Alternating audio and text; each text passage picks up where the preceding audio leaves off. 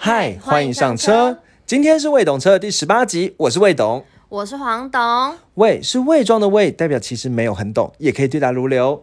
谎是说谎的谎，就算只有机车钥匙，却好像越车无数。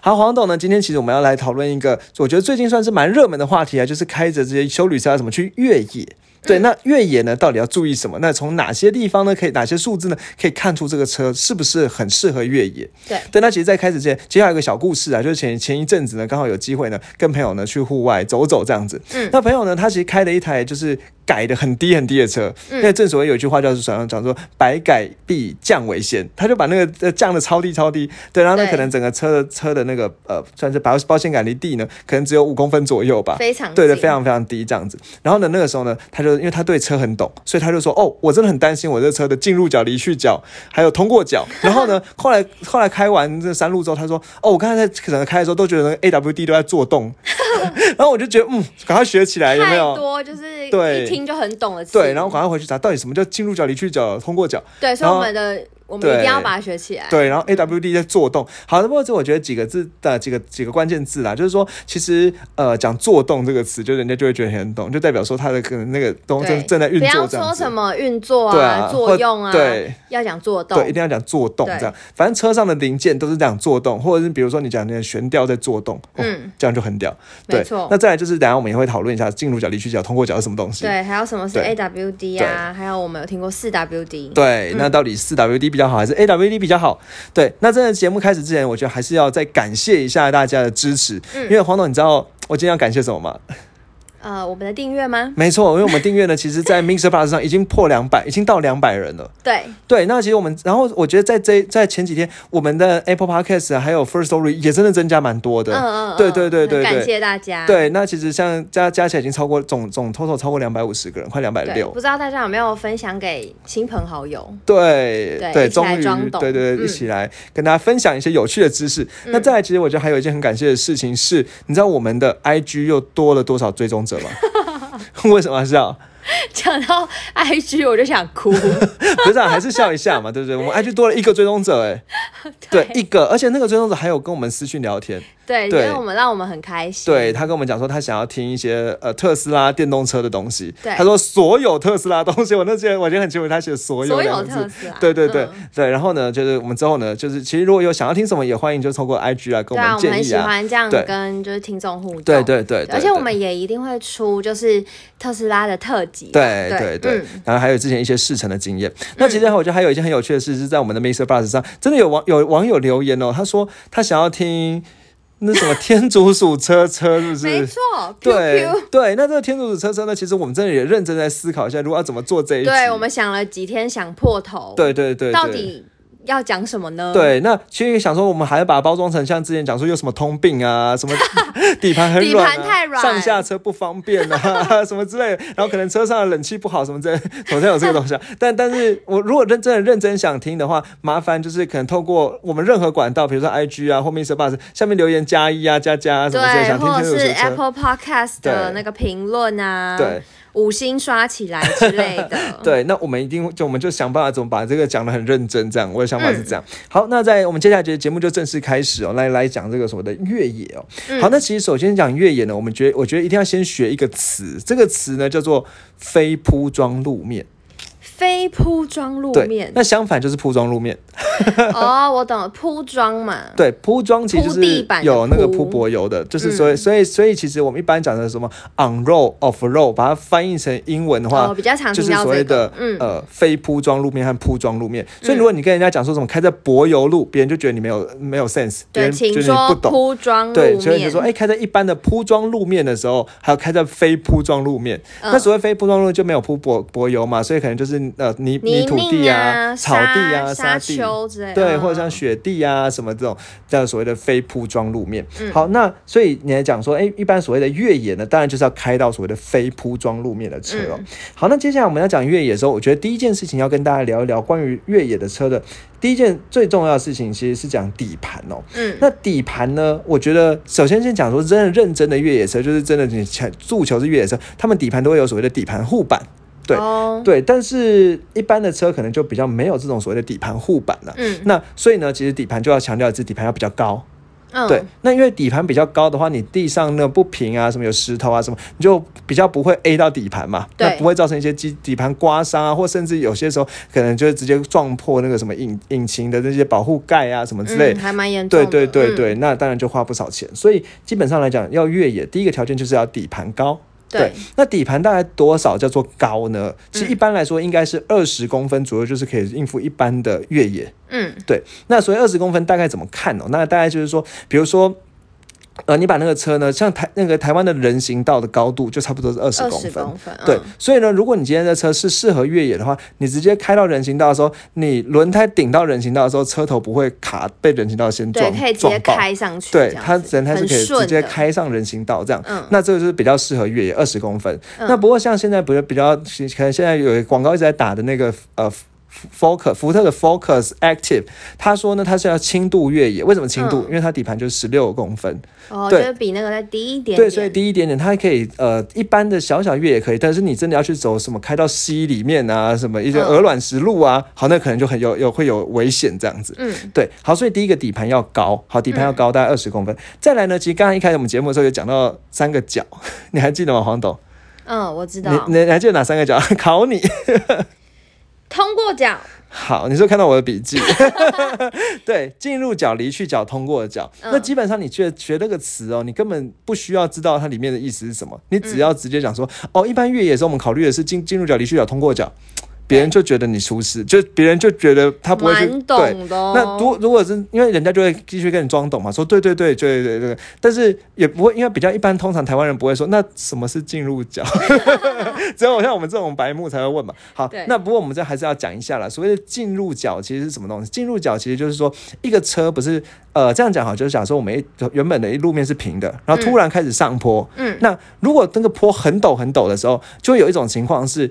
呃车头车头就直接倾到那个坡了，对，然后就完全开不上去。对，车头倾到那个坡之后，当然就不用开上去，或者是开上去之后，车头下巴都刮得烂烂的。对对，那所谓的进入角呢，就是说你那个坡可以到多陡的时候，车头不会倾，只倾到还可以这样往上开上去。嗯，对，那所以其实大概来讲哦，一般车可能开到最陡的坡。呃，能够能够最好的表现呢，是像宾士的 G Class。哦，那这个宾士的 G Class 它长得什么样？它长得是一个黑黑方方正正的，人很喜欢哦。其实我，但我觉得一般人家可能没办法马上知道了，它就是就是长得宾宾士长得像吉普车的那种车，对，就是在路上看到你，对一定会多看它几眼，对它黑黑方方正，看起来很古典，这样古典又阳刚。很像一些俄国黑帮会开的车。对，不过这车必须要讲一下，人家讲说它叫大 G 哦，大 G，对，它大概就五百万起跳。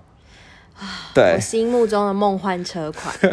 对，我们下次去了解一下。好好好，对，它了解那个大 G 呢，它可以开到四十五度的坡，嗯好嗯，目前表现最好。对，是目前打遍天下无敌手。那目嗯开到四十五度的坡，所以那个车呢，它在进入角的时候就可以讲四十五度这样开上去。嗯所以有时候你其实车并不是因为它动力不够开不上去，是因为它车底盘太低了。嗯所以它比如说像你可以想象嘛，像那个什么兰博基尼啊，什么那种车，跑车底盘超低，所以你要上那个坡，那个直接车头就撞爆。对对，所以进入角很重要。嗯那离去角就跟进入角相反，就是你下坡从坡到平的时候，你最后屁股会不会 A 到一下，会不会被对顶到一下这样子？嗯，那如果对，那大概进入角跟离去角是这个那个考虑上下坡，因为我们越野嘛要上下坡。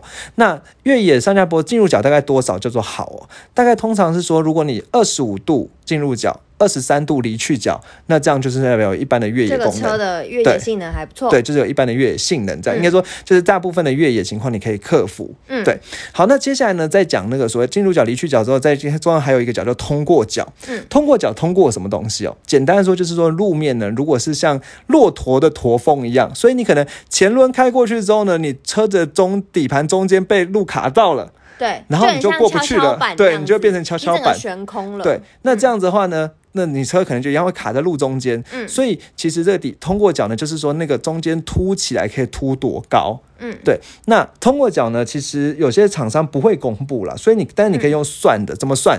简单说就是你前轮到后轮的距离，嗯跟车的呃车的底盘的距离，可以画成一个等腰三角形嘛。嗯，那画成等腰三角形之后，你就可以去算说那个等腰三角形的那个呃，就是对，就是应该说比较尖的那个角。嗯呃，对，比较尖的那个角，它是几度，那就是通过角。对，对我觉得这样讲可能大家有点没办法想象，我们应该放在我们的 IG 上好，我们放 IG 上，然后 IG 呢就在我们的那个描述栏那边。对，拜托大家点进去看一下，然后可以的话，觉得不错，追踪一追踪下一下啦，之类的。或是互动一下对对对啦。好，那刚才讲通过角大概是这样了。那刚才讲说，一般来讲，通过角大概是二十度以上，那就算是有一般的越野的功能的、嗯这样子、哦。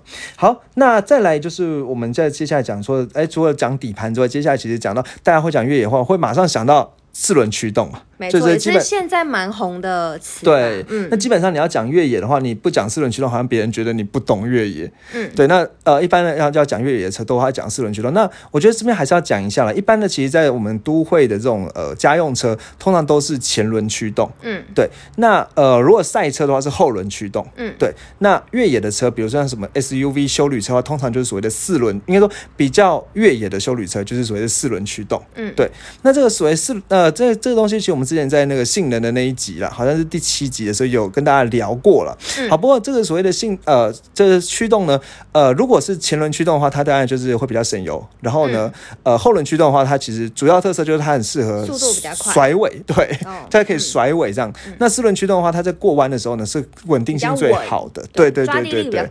对，那如果是直线冲出去的话，四轮驱动最快，前轮驱动第二，然后后轮驱动第三。应该说，如果动力、动力一样的时候啦。嗯嗯，对嗯，好，那接下来就讲说这个四轮驱动，你知道谁发明的吗？黄董不知道，太难，是一个叫戴姆勒先生发明的。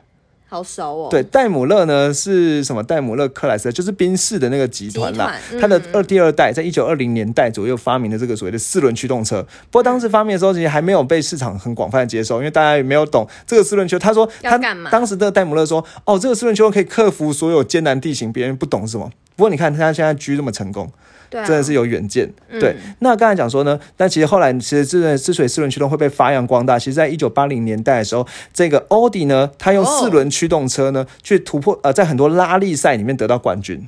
对嗯，黄总，你知道拉力赛吗？不知道 什么力量比赛吗？对，那拉力赛其实是翻译啦，它其实就是英文就是什么 rally 还是什么之类的。对，那这个是在拉力赛里面的房车大赛呢，他就得到了那个冠军哦。好，那这个、哦让他声名大噪。对，然后得到冠军之后呢，他、其实人家就发现哦，原来是，然后他那个时候欧迪其实强调说他的四轮驱动叫所谓的 quattro 的四轮驱动。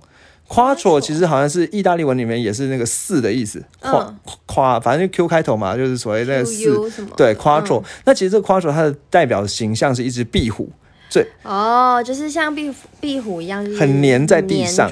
对，所以它其实人家讲说，如你在开欧迪的车，如果有 quattro 的配备的时候，在山路过弯的时候，你会觉得说整个车像壁虎一样很黏的粘在地上。嗯。那其实这个东西有好有坏，好处是当然过弯速度快，嗯。但是坏处就是爽感不够。哦，因为如果你今天开的一台 B N W 的话，你过弯，你后面后轮会甩，会有甩尾那个感觉，爽感很够。真的哦，但是过弯不够，都我听说了。但是过弯的速度其实不够，对，那其所以其实这 Quattro 它就是很稳稳粘在地上，各有各好。因为 B N W 强调是驾驭感，所以大家就是觉得那个爽度更高更重要。好，那之后接着讲回来了，所以这个所谓四轮驱动机也是在一九八零年代的时候被呃欧迪呢发扬光大。嗯好，那但是后来最一开始最早是用来赛车上面，哦，嗯但是后来呢，其实之所以会拿把它拿来做越野呢，是因为说四轮驱动的车很适合在极端的地形脱困。嗯，对，那所谓脱困的意思呢，黄总，你你懂这个脱困吗？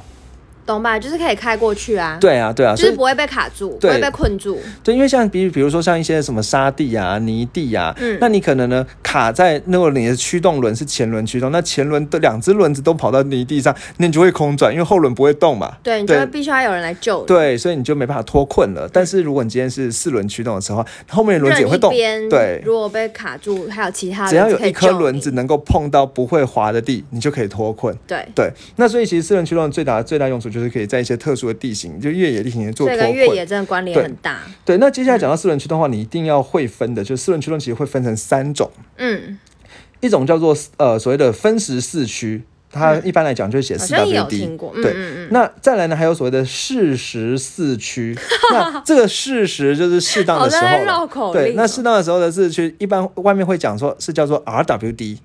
对，嗯。好，那再来另外一种叫做所谓的全时四驱，就是一开始我节目一开始那个我朋友讲的，他们的全时是对叫 AWD 嗯。这样子哦、好，那大概先来讲呢，其实如果按照眼镜的顺序，其实分时四驱是比较早的。对，嗯。那其实分时四驱呢，就是一些很硬汉的那种吉普车或者是纯种的越野车，它会用的这种四四 WD 的这种功能，所以它外面可能会直接写一个四乘四。哦。我们都有看过那种很嗯一些很越野的那种车，上面就就是货卡车啊之类的，它后面就会写嗯。四乘四这样子。嗯对，或者是它写四 WD 哦，好，或者是有一些像那个什么，呃，在一些山路上可以去开的那些德利卡，它上面就会写四 WD，嗯。对，就是一些那种呃，我不知道那一些厢车啊，轮子很大的厢车，嗯，对对它很高，对对对，它上面就会写四 WD。好，那就是所谓的分时四驱的车哦。那这个分时四驱呢，其实为什么叫分时呢？原因是因为它可能通常不是四驱，你要用手动的方式去把四驱启动。哦，对，所以它是叫做 part time 的四驱。对对对对对。那嗯那为什么要手动启动呢？原因是因为是四驱一直开着不好。哦，为什么？好，那黄董，你问到一个问题，为什么一直开着四驱不好？那其实主要原因是因为，呃，这件事情其实主要会跟车的转弯有关。嗯，那因为所谓的四轮驱动的话，它就是引擎的动力呢，会引擎的动力会先到车的中间去。那车的中间呢，会有一个就是叫所谓的分动盘。那这个分动箱啦，好，分动箱 transfer case 这个东西，那这个分动箱呢，会把动力呢在平均的分到前轮和分到后轮去。嗯，对，分到前轮差速器跟后轮差速器去。好，那分到这个前轮差速器跟后轮差速器的时候，再由前轮差速器、后轮差速器把动力传出去，所以四个轮子就一起动。好，嗯那四个轮子一起动呢？听起来没什么问题嘛，因为刚才讲它就是很适合在那种越野的时候可以动，嗯可是它转弯的时候就怪怪的了。好，为什么呢？我跟你说，因为你知道车在转弯的时候，你会一定你，比如说你可以想象车在转弯的时候，地上不是会画出那个转弯的线吗？嗯那转弯的线是不是内侧的线比较比较短，外侧线比较长？哦，嗯嗯嗯，对，那因为内侧线比较短，外侧线比较长，但是它四个轮子是一起动的，嗯所以里面的轮子就会应该说，要么就是里面的轮子就是在地上打原地打滑，嗯嗯嗯嗯，不然的话它没办法一起转过去。因为外面的距离其实比较长，对，嗯然后或者不然就是呃，里面的轮子没有的话，外面的轮子就是要对 可能就更努力的对，转，要更它也没办法更努力的转啊，所以它就是可能会悬空起来。哦，对，所以懂它在过弯的时候呢，可能就会造成轮子的磨损，或者是整个轮胎血悬空之后车就翻车了。哦，对，所以一般来讲就不会把四个轮子全部，因为全随时都开着四驱，无时无刻都在四驱的话，过弯的时候就稍微比较危险。过弯的时候非常危险的，哦 然后不能太，然后车子也不能开太快。嗯好，所以它就是要手动去把那个四驱模式启动起来，然后才变成四驱这样子。对，那他就可能今天发现，哎，要又被困被困住了，好，赶快弄成四驱。那时候你就会觉得有一种，哦，我还有一招的那种感觉，也是蛮爽的。嗯 对对对，然后把它弄成四驱这样，好，所以它叫所谓的分时四驱啦。那分时四驱，他刚才讲，然后通常来讲，分时四驱它会有一种就是低速模式跟高速模式。那高速模式的时候，它可以开的比较快一点，这样子。嗯对，不过一般来说还是不建议说分时四驱的车把它开太快，因为它并本来就不是用来开快，它是用来越野用的这样子。嗯克服严峻的地形。对，嗯不过这个其实分时四驱的车通常都是要给非常有经验的玩家，不然的话你随随时会把它开坏。对，对你可能要么就是什么，切换然后然后然后它其实还有什么一些大忌，比如说你开的中间去把从二驱开成四驱，它你要一定要停下来弄。哦是哦，对，如果你开在中间弄的话，它可能那个齿轮会爆开之类的。嗯嗯 对对对好，这是最最早的分支，但是它其实最大的优点就是因为它是这个四个轮子稳老老实实的给它转动。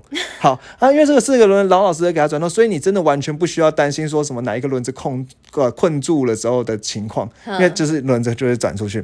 好，那接下来呢，其实就是时代演进呢，就会开始产产生所谓的四十呃适时四驱适时四驱 real time 的四四十。那其实这个代表的车型呢，像 RAV4 啊、CRV 啊这种大家熟知的这种车型，它就是所谓四十四驱。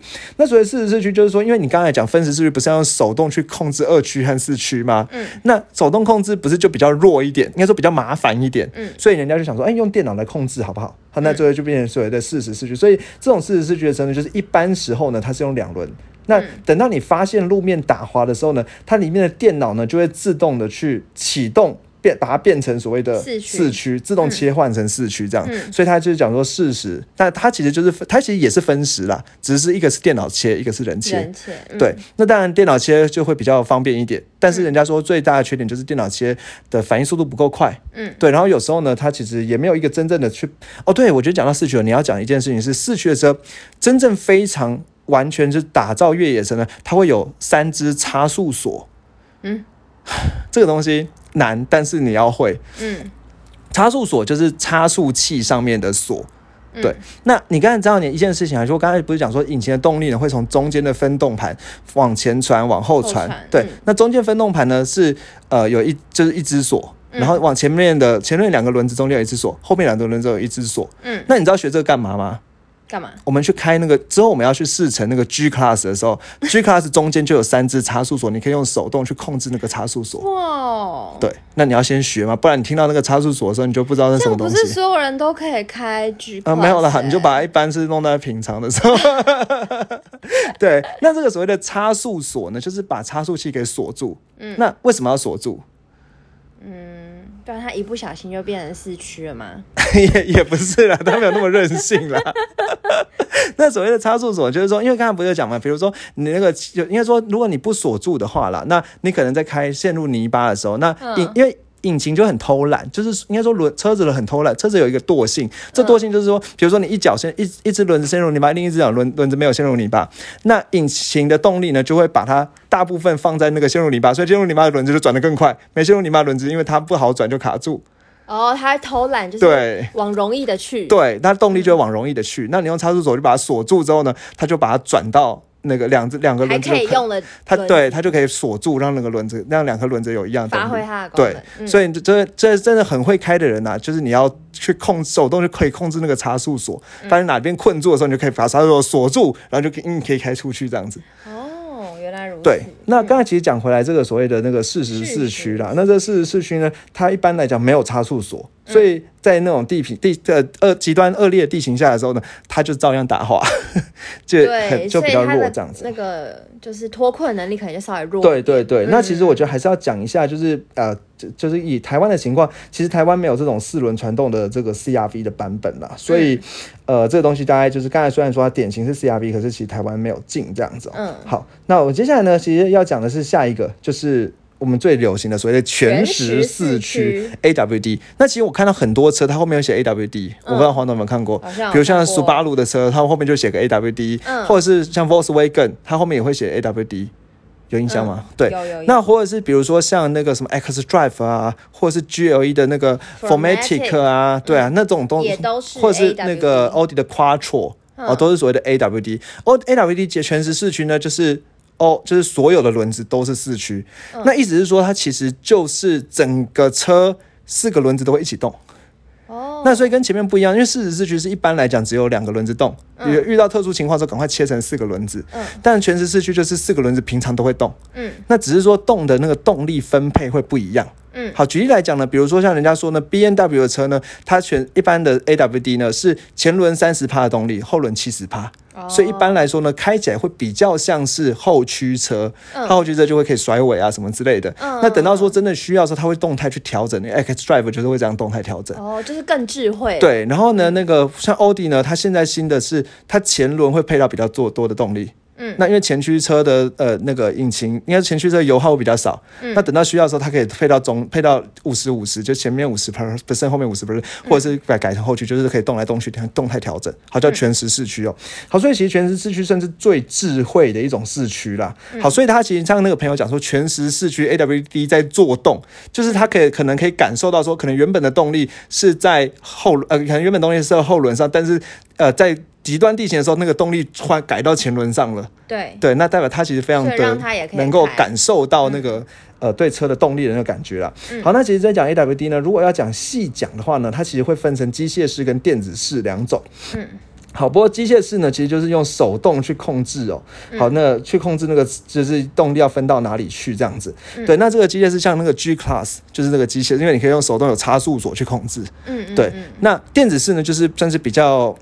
呃，比较懒人版吧，就是它可以自动去控制这样子。那自动像像刚才讲的，像那个什么呃 X Drive 啊，它就可以自动去控制说，哎、到底动力要分配到哪个哪个轮子这样子。嗯那当然，或者是呃，就会比较呃好开一点，对对应该说比较好容易开，不能叫好开，比较容易开一点，比较适合那种新手。因为如果你不知道到底这个时候怎么什么时候放差差那差速锁要开下去，你可能就还是没办法好好的驾驭它。嗯，对嗯，对，那这个大家可以这样分呢、那所以一般来讲，像刚才其实有讲到说，其实几几家厂商啦，像这个什么宾士的 Formatic 啊，或者是像 B N W X Drive 啊，这种都是所谓的呃电子式的 AWD，、哦对，它可以自动的去做做调整这样子。嗯那机械式呢，其实现在比较少，就是一些那种像经典对经典的车才有。嗯那其实我觉得。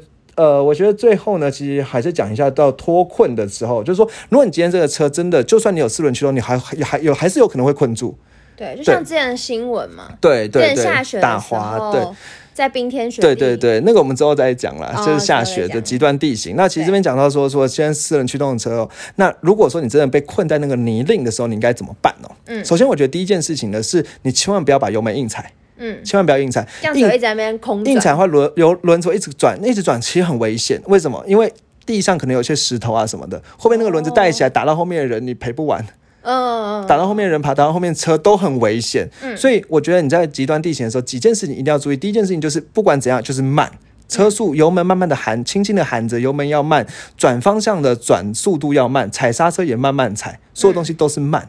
对，那再来就是在极端地形的时候，如果你今天快开在呃塞在一个地方的时候，千万不要把油门直接踩到地，你反而试着先用倒车倒出去，因为倒车的力气会比呃前进还更快，它前进还更大，这样子。嗯对对对，所以呢，就是你可以倒车。那如果说真的倒车还不行的话，几种就是有一种，比如说有一种叫脱困的垫子，那这种脱困的垫子，它是长得像轮胎一样宽，你可以垫在下面。我不知道黄东有看过吗？没有哎。对，那它就可以垫在轮胎下面，让轮胎有一个垫子可以踩着，然后从那个泥地泥巴地里开出来。哦那如果没有这个垫子的话，你就找找人来帮你之类的。帮你拉。对，那其实另外呢，其实在讲说，呃，在年在那个拖在呃被困住的时候，其实呃车子有一个东一个系统叫所谓的 ESP。那 ESP 呢，其实它是在下雨天的时候可以避免车打滑的系统。嗯，那那个时候其实最好是要把 ESP 给关掉，因为 ESP 开着的时候呢，它会让车的引擎转速变少。然后呢，就是反而比较难去脱困出来这样子。好，那我想呢，我们今天节目呢讲的有一点多时间了。好，那就先到这里哦。好，那感谢大家的收听。那如果对大如果对我们的节目有什么想法啊、建议啊，对。就麻烦可以透过呃啊 IG 啊来跟我们联络。对啊，然后 Mixer Box 对，然后 Apple Podcast 最近最近评价都没有增加，麻烦大家了，对，麻烦了。嗯好，那谢谢大家，我们下一集再见喽。好，拜拜